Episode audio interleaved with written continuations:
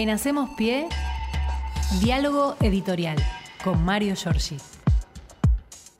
Buen día, Mario, ¿cómo te va? Hola, Mario. ¿Cómo están? Bien, acá estoy. Este, Con fresco. El tema del tornillo es porque simplemente uno se retuerce como un tornillo de frío, Ah, se mira hace vos. brazo, una cosa así. Mira no, vos. no Ah. tiene mayor secreto que ese. Pensé que había- claro, pensé que había otra connotación No, con no, respecto a hay mucho dicho popular que Claro. viene más simple de lo que uno cree. Es ¿no? cierto, Más allá de los que este, habitualmente siguen en uso.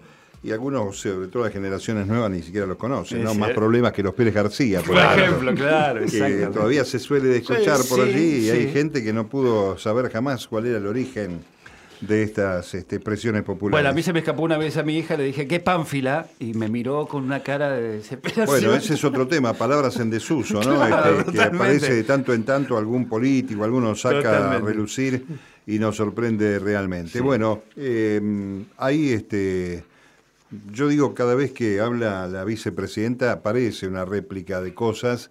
Eh, es una mujer iluminada por el pensamiento y una de las estadistas, sin duda alguna, que eh, en la traza de tres o cuatro temas de lo que se señaló en este feriado del lunes pasado aquí en Avellaneda, tiene casi como una suerte de réplica, como si fuera un sismo, ¿no? Que hay alguna réplica y sacude eh, temas varios. Uno este, la, mm, tiene que ver con la corroboración de que hay un festival de importaciones, hay un aumento de más del 60% de importaciones en el mes de mayo.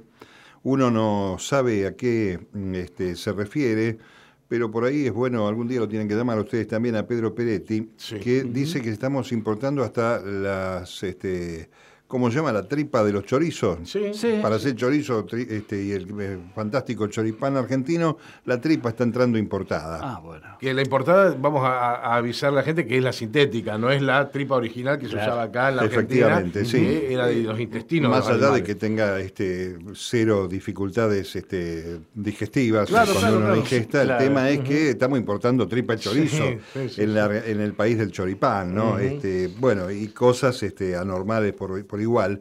Así que me parece muy bueno para investigar. El otro gran tema es sin duda alguna esta historia de mm, cierta ofensa de este, los líderes de las organizaciones sociales frente al reclamo de la administración por parte del Estado justamente del control de una auditoría del tema de los eh, planes sociales, una herramienta imprescindible en una situación compleja como tiene la Argentina, con muchos sectores vulnerables, que la hace más grave cuando se trata de este, el maltrato que reciben los beneficiarios de estos planes si este, parte de su dinero tiene otro destino que no sabemos cuál es con claridad.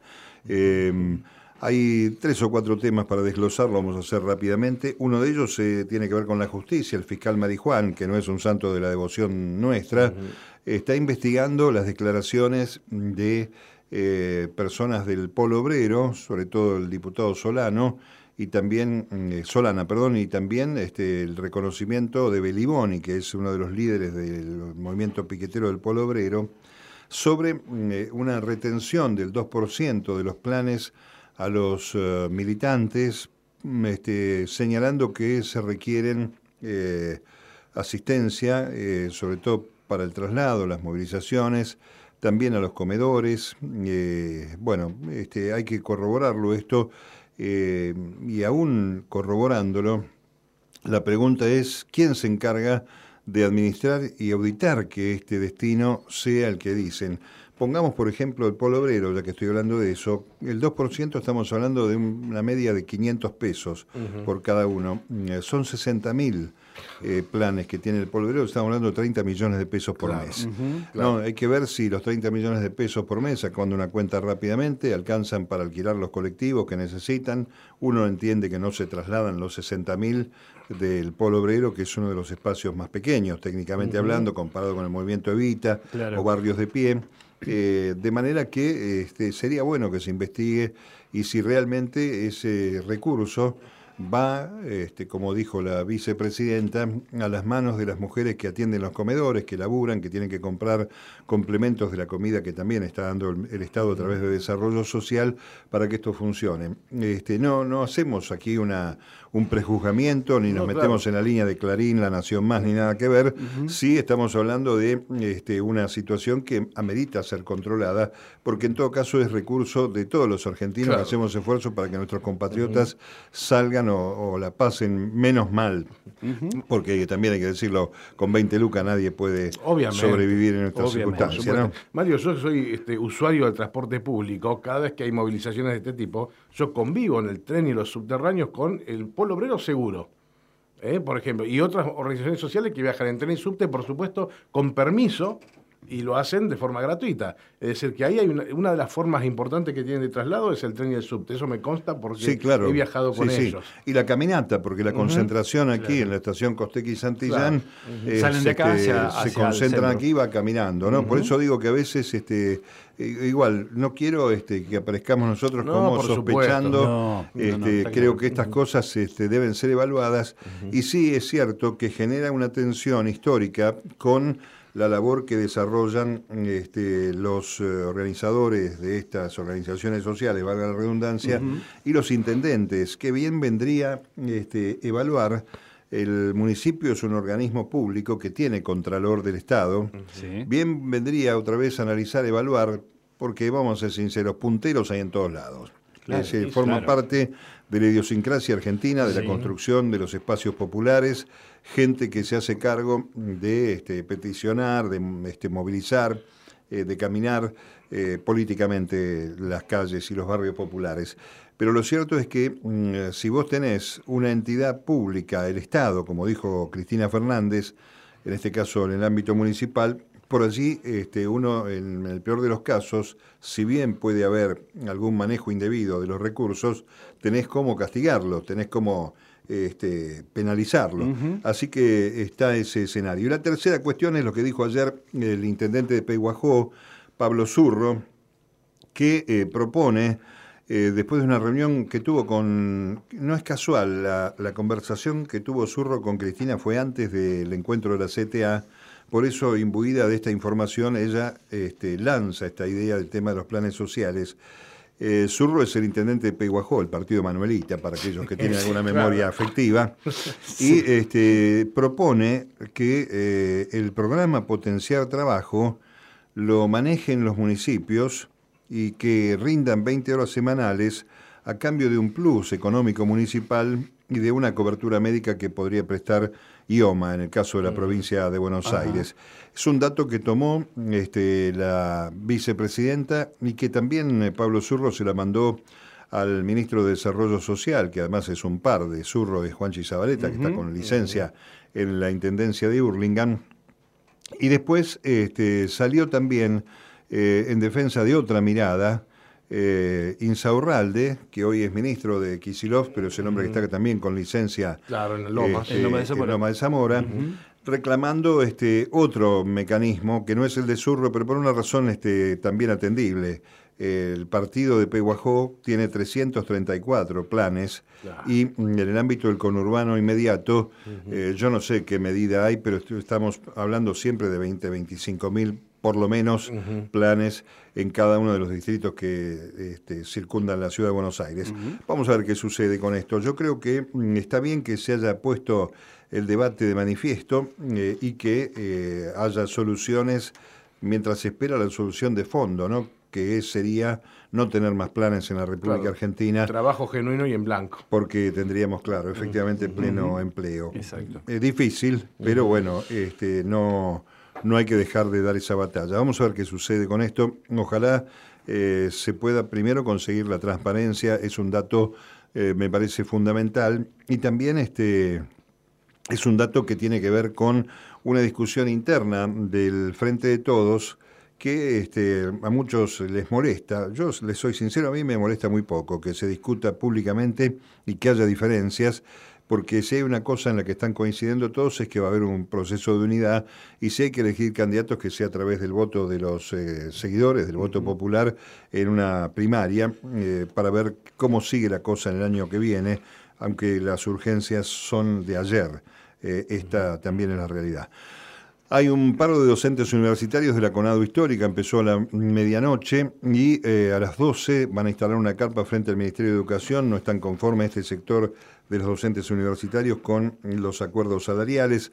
El presidente de la Nación, rápidamente pasando agenda, va a sumar eh, horas de clase en un convenio que va a firmar con la provincia de Tucumán, con el gobernador Jaldo. Van a estar allí Jaime Persic y otro gobernador con licencia, que es el ministro jefe de gabinete Juan Mansur.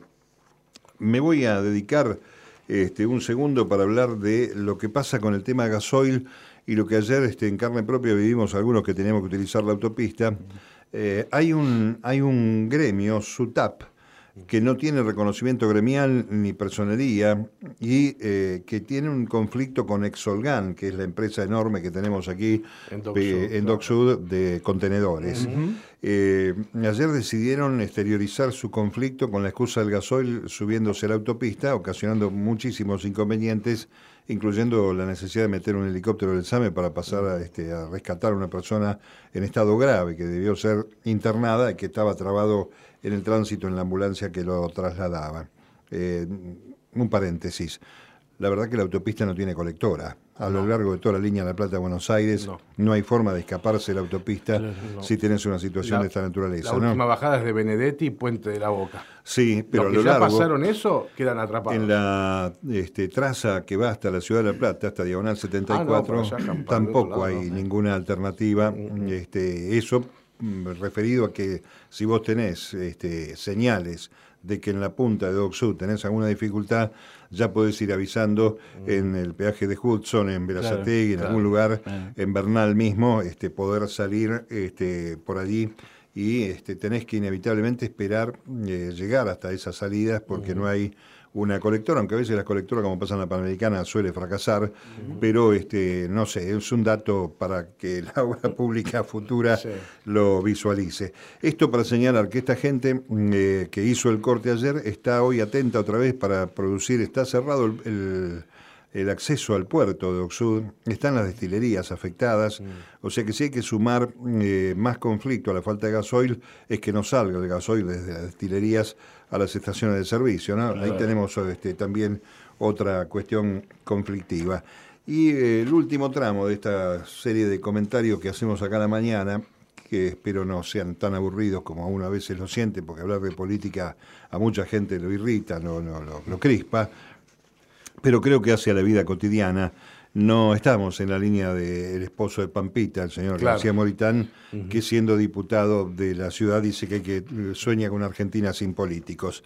Lo primero que tiene que hacer es renunciar. Claro, exactamente. Claro, el político. Los que se hacen los outsiders desde adentro son inexplicables. Bueno, eh, algún día vamos a tener que pensar este, Claro. quiénes nos representan, digamos, y, y qué capacitación tienen para hacerlo. ¿no? Bueno, Porque pero esto- esto, escuchen esto porque viene bien que hayamos introducido el tema desde este lugar, porque este, ayer Rodríguez Larreta, que quiere ser presidente de la Nación, está en su derecho, cualquier político creo que sueña al iniciarse en política con llegar a esa instancia, eh, ha puesto en marcha una convocatoria a candidatos que no han sido nunca parte de la política. Listas abiertas. Hoy está toda la ciudad de Buenos Aires empapelada con esto de la transformación no para. ¿Vieron? Sí. Ahora esos carteles Sí. fueron tapados con listas abiertas. Quiere buscar 200 nuevos líderes para que sean candidatos a legisladores y comuneros, diría legisladoras también y comuneras, en 2023. Los aspirantes deberán postularse a través del sitio web del PRO en la ciudad. La renovación de la política fue siempre parte de nuestra esencia, dice Manuel Ferrario, que es uno de los funcionarios. Entonces, este, mm, vamos a ver quiénes son los que se van a postular. Sería bueno Claro, que y- y toda la oposición se postule ¿Y quién para entrar por lado que es otro, ¿no? líder? Bueno, este, la cuestión es que esto es también llamativo y se corresponde con la antipolítica. Sí, duda claro, ¿no? exactamente. Seguir bajándole el precio Claro. a la política. Exactamente. Este, vamos a ver, todavía yo no vi las condiciones, me parece que es una chantada Sí. de las características que tiene el jefe de gobierno de la ciudad, que hoy tuvo, está creo este, en el lugar donde recién señalaba Axel, Sí. se produjo esta tragedia en Córdoba y Ecuador, eh, con la muerte de cinco Cinco personas, y- personas, y, tres niños. y 18 más Eh, sí, heridos, ¿no? 18 heridos, exactamente. Bueno, eh, hay otro acto electoral en Río Cuarto, la Unión Cívica Radical, con Morales, este, que también tiene una interna allí, porque Morales quiere que Manes sea el candidato a gobernador de la provincia de Buenos Aires, pero Manes quiere ser precandidato a presidente. Todo eso después tiene que converger en la interna de Juntos por el Cambio. Eh, ayer en la Cámara de Senadores, eh, novedades, hay una, un, este, un dictamen para que se trate el proyecto de alivio fiscal. El 30 de junio va a ser ley eh, este mecanismo de beneficio a trabajadores monotributistas y autónomos, que ya tiene la sanción de la Cámara de Diputados. Así que hay una buena noticia justamente para este sector, que este, también hay una discusión que la marcó la vicepresidenta, es que se está mirando una vez más el aporte de los sectores del trabajo y no el desaporte de los sectores del poder económico. ¿no? Eh, sí, em, eh, la crítica era que estaban pisando eh, para- porque esto significa, creo, una reducción de 67 mil millones de pesos en la recaudación, eh, que bien podría estar cubierta por los evasores que siguen eludiendo y llevándose dólares afuera con importaciones truchas. Eh, por eso está la crítica cuando señalaba Cristina que hay este, una falta, este, falta cruzar datos entre la Comisión Nacional de Valores, la FIP y el Banco Central y terminar, este, entre otras cosas, con el secreto bancario. ¿no? Eh, bueno, en diputados, dos dictámenes para reformar la ley de alquileres, una alarma que se abre para los, trabajadores, para los trabajadores, no, para los inquilinos, porque parece que va a salir mejor la de la oposición, que junta más números que la del oficialismo, y para hacerlo bien crudo, el Frente de Todos quiere una ley que sea más amiga de los inquilinos que de los eh, propietarios y eh, a la inversa lo Claro. piensa este, la oposición. Y estuvo muy duro, no es la primera vez y me parece que está bien hacerlo, el ministro de Justicia, Soria, que este, señaló una vez más que la Corte Suprema se metió por la ventana para hablar del tema Consejo de la Magistratura. Eh, ayer este, expuso allí el ministro de Justicia y Derechos Humanos en la comisión que está estudiando justamente asuntos constitucionales y justicia el proyecto de reforma que eh, ya tiene media sanción de Senado del Consejo de la Magistratura. En el Consejo de la Magistratura, la semana pasada, en la reunión donde todos están este, enfrentados con todos, este, y conduce Rosati, dispuesto por él mismo que sea presidente, como también él mismo se votó para ser presidente de la Corte, no me cansaré esto de repetirlo, y también recordar que entró por la ventana, eh, de la mano de Pepín Rodríguez Simón, el prófugo El de la justicia, ¿no? sí, señor. Sí. Bueno, el jueves pasado, Jimena de la Torre, que es abogada, fue la segunda de la FIP de Macri. Están este, representando obviamente al PRO en el Consejo de la Magistratura y está impulsando un expediente disciplinario para sacarlo de su cargo al juez Ramos Padilla, que es el juez de Dolores que terminó siendo juez de La Plata, eh, juez federal con competencia electoral. Esta mujer mm, este, está reclamando en el plenario de la semana pasada, se quejó de que habían 29 expedientes disciplinarios y de acusación que podrían prescribir en septiembre y subrayó a dos jueces. Uno es Ramos Padilla y el otro es Ernesto Kreplak, que es el que está estudiando la este, Gestapo Macrista, la gente que está metida en el delito del gobierno de Macri, Vidal y compañía. Qué casualidad, ¿no? Que quiera este, las, eh, eh, los expedientes, el 99%, me atrevería a decir, llevan la firma del extinto Claudio Bonadío. Con lo cual eh, son acciones que se generaron desde el propio gobierno de Macri para perseguir, maltratar. Ramos Padilla lo vivió en carne propia cuando era gobierno Macri y avanzó con el caso de Alessio, que además quedó todo demostrado efectivamente que era este, un- una acción delictiva. Y eh, Kreplak está trabajando casualmente en esta investigación del espionaje del gobierno de Macri. ¿no? Eh, por lo tanto, una vez más, como venimos diciendo con la Corte Suprema y la obra pública en, Santa Cruz y otros datos más, eh, es absolutamente necesario que este país modifique la situación de la justicia porque tarde o temprano nos vamos a ver afectados, como ya estamos afectados, obviamente, porque cuando la Corte o los jueces poco probos le dan una cautelar a un tipo para que importe una Ferrari o este, para que te sigan aumentando el precio del cable, te están afectando a vos directamente. claro. Porque son dólares que se van, porque son recursos que el Estado pierde y es guita que terminamos poniendo todos nosotros para pagar la fiesta de pocos. Así que me parece que es imprescindible que la justicia eh, tenga por lo menos este, no podemos esperar de estos chantas una definición este, propia, una decisión propia de depurar, de hacer una justicia mejor. Al contrario, ellos están muy cómodos en su poltrona, en el lugar que ocupan, tienen buenos recursos, ingresos, fenómenos, no pagan impuestos, que se van a ir de ese lugar, Claro. se Oh, pueden claro, quedarse de por. Obviamente, obviamente. Son cuatro impresentables y una serie de impresentables más que este, obviamente deberían estar ya fuera de la justicia, entre ellos el Tornelli, hablando de Tornelli, Ramos claro, está acordando de eso. En fin, vamos a ver qué pasa. Eh, hoy tenemos este día con muchas esperanzas de que se resuelva el problema del transporte. Ayer, este, por eso dije, estos camioneros que cortaron aquí, eh, si no estaba el ministro Alexis Herrera de Transporte, Sí. no quisieron participar en la reunión a los que fueron invitados a las 5 de la tarde de ayer. Por eso uno se pregunta, ¿qué quieren?